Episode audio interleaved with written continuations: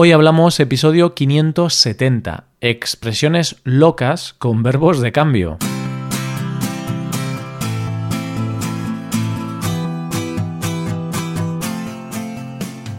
Bienvenido a Hoy Hablamos, el podcast para aprender español cada día. Ya lo sabes, publicamos nuestro podcast de lunes a viernes. Puedes escucharlo en iTunes, en Android o en nuestra página web.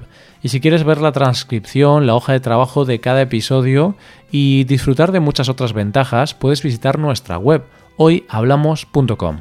Ahí podrás beneficiarte de cosas como un buscador avanzado de episodios, un lugar en el que votar los temas que te gustaría que se hicieran en el futuro, soporte premium y otras muchas ventajas.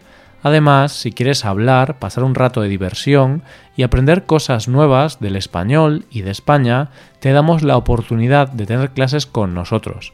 Vas a poder comprobar que puedes aprender o mejorar tu español como, cuando y donde quieras.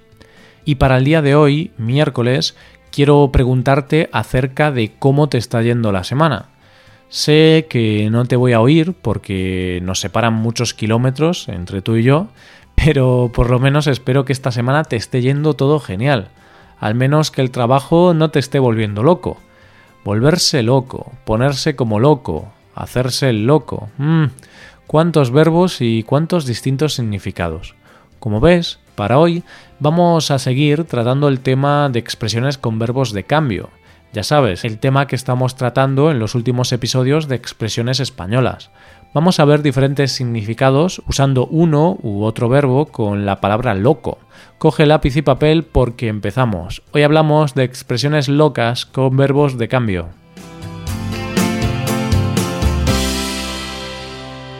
Eso sí, antes de empezar a ver esos verbos de cambio, quiero que conozcas los usos más comunes de loco, tanto con el verbo ser como con el verbo estar. Con el verbo ser se dice que alguien es un loco cuando ha perdido la razón, cuando es un desequilibrado mental, porque tiene un trastorno. De esta manera, como ya sabes que sucede con el verbo ser, volvemos a ver aquí una característica permanente, puesto que alguien desequilibrado lo está de forma permanente, o al menos durante un largo periodo de tiempo. ¿Has leído la novela de Stephen King llamada El Resplandor? O has visto la famosa película basada en esta novela, cuyo protagonista es el magnífico Jack Nicholson. Podemos decir que Jack Torrance es un loco, es uno de los grandes locos de la historia del cine. ¡Qué miedo! Creo que todos recordamos algunas escenas de dicha película. Menudo personaje. Creo que si pienso en locos del cine, el primero de ellos que me viene a la mente es Jack Torrance. Aunque es verdad que también me viene a la mente el Joker, el famoso enemigo de Batman. Bueno, estos son los míticos locos del cine, pero hay más. Algunos son unos locos y otros están locos. Y es aquí donde quiero explicarte la pequeña diferencia entre ser y estar loco. Ya sabes que en español estos dos verbos son un permanente dolor de cabeza. vale, pues si digo que alguien es un loco, estoy diciendo que es un desequilibrado, una persona con un trastorno mental. Por el contrario, si digo que alguien está loco, estoy hablando de una persona que hace cosas raras, extrañas, que se comporta de forma temeraria e imprudente. Por lo que podemos apreciar, no es lo mismo ser un loco que estar loco. Un conductor que va por la carretera a 200 km por hora está loco. Pero no es un loco, no necesariamente. O alguien que pone piña en la pizza está loco, pero no es un loco, sino que tiene un gusto extraño. es una broma. Espero que si a ti te gusta este tipo de pizza no me guardes rencor por esto. De hecho a mí también me gusta, ¿vale? estoy loco, estoy loco, me gusta la pizza con piña. Y ahora déjame que te explique algo más. Cuando a estar loco le añadimos la preposición por, podemos decir que una persona está loca por algo o por alguien. Por ejemplo, ya sabes que a mí me gusta mucho el chocolate, así que puedo decir que estoy loco por el chocolate. O si, como te decía antes, a una persona le gusta mucho la pizza con piña, podemos decir que está loco por la pizza hawaiana.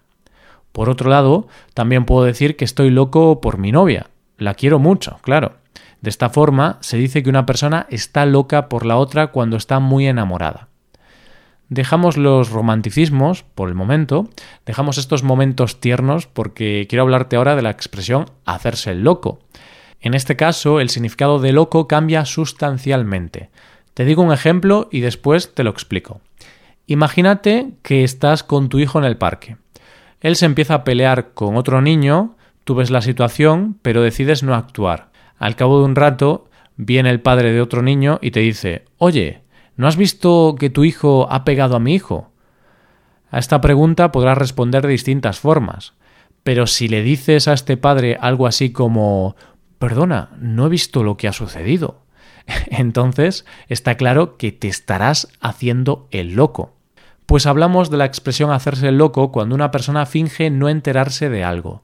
Además, finge no darse cuenta de la situación principalmente para no tener que actuar en consecuencia. Otro ejemplo, estás en una fiesta pasándotelo bien con un amigo, con Rubén. Rubén tiene novia, Marta, y tú la conoces, de hecho es una de tus mejores amigas. A pesar de esto, encuentra a una chica bailando y empieza a liarse con ella, empieza a besarla. Al día siguiente deberías decirle a Marta que su novio le puso los cuernos, le fue infiel. Pero tú no se lo dices. Aquí podemos decir que te hiciste loco en la discoteca. Es decir, fingiste no ver nada para no encontrarte en una situación comprometida con tus amigos. Tras este ejemplo te hablo de otra expresión, ponerse como loco. No sé si la has escuchado alguna vez, pero esta frase tiene principalmente dos usos. Uno de ellos denota alegría, denota una emoción muy fuerte. Así, si te vas de viaje durante dos semanas y en ese tiempo no has visto a tu perrito, seguro que cuando vuelvas a casa te vas a poner como loco, te vas a poner muy contento de ver a tu mascota. Lo mismo le sucederá al perrito, seguro que también se pondrá como loco al verte. Además, los perros son muy cariñosos, siempre están esperando a sus dueños en la puerta, moviendo de un lado a otro su cola. El segundo uso del que te hablaba antes tiene que ver con el enfado, con un enfado muy grande. Se dice que alguien se pone como loco en situaciones en las que pierde el control por completo, se pone furioso e incluso violento. Entonces, si estás loco por el fútbol y tu equipo pierde en el último minuto del partido, quizás seas alguien que se pone como loco.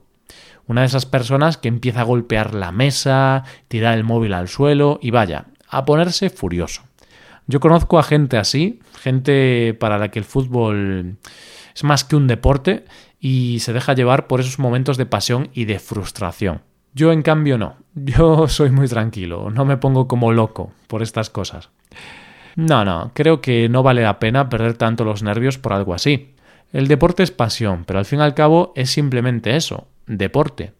No es necesario ponerse como loco o volverse loco. Aquí llegamos a la quinta expresión del día de hoy. Ahora llega el turno de volverse loco. Ya hemos visto el significado de ser un loco, de estar loco, de hacerse loco, de ponerse como loco y ahora vamos a ver volverse loco. Si se dice que una persona se está volviendo loca, significa que está empezando a sufrir un trastorno, una enfermedad mental. Sería lo mismo que la definición que te daba antes con ser un loco, pero aquí vamos a enfocarnos más en el proceso, en el momento de cambio. Así, si una persona, Fernanda, está en proceso de divorcio y está sufriendo mucho durante este proceso, se podrá decir que Fernanda se está volviendo loca con este evento. Solemos usar esta expresión cuando algo nos está dando muchas complicaciones, cuando algo nos da muchos problemas. Vale, pues estas eran las cinco expresiones de las que os queríamos hablar. Espero que tanto estudiar español no te esté volviendo loco. Seguro que no. Seguro que estás disfrutando de este proceso. Vale, pues aquí vamos despidiéndonos. No obstante, antes de acabar me gustaría darte un par de consejos. Ya sabes que puedes hacerte suscriptor premium. De esta forma te podrás beneficiar de múltiples ventajas como la transcripción de los episodios o la posibilidad de practicar con actividades, entre otras cosas. También puedes tomar clases de español con nosotros, con profesores nativos y certificados. Puedes tomarlas a través de Skype o a través de cualquier otra plataforma. Así que ya lo sabes, búscanos en nuestra página web hoyhablamos.com. Muchas gracias por escucharnos. Nos vemos en el episodio de mañana con más noticias en español. Pasa un buen día. Hasta mañana.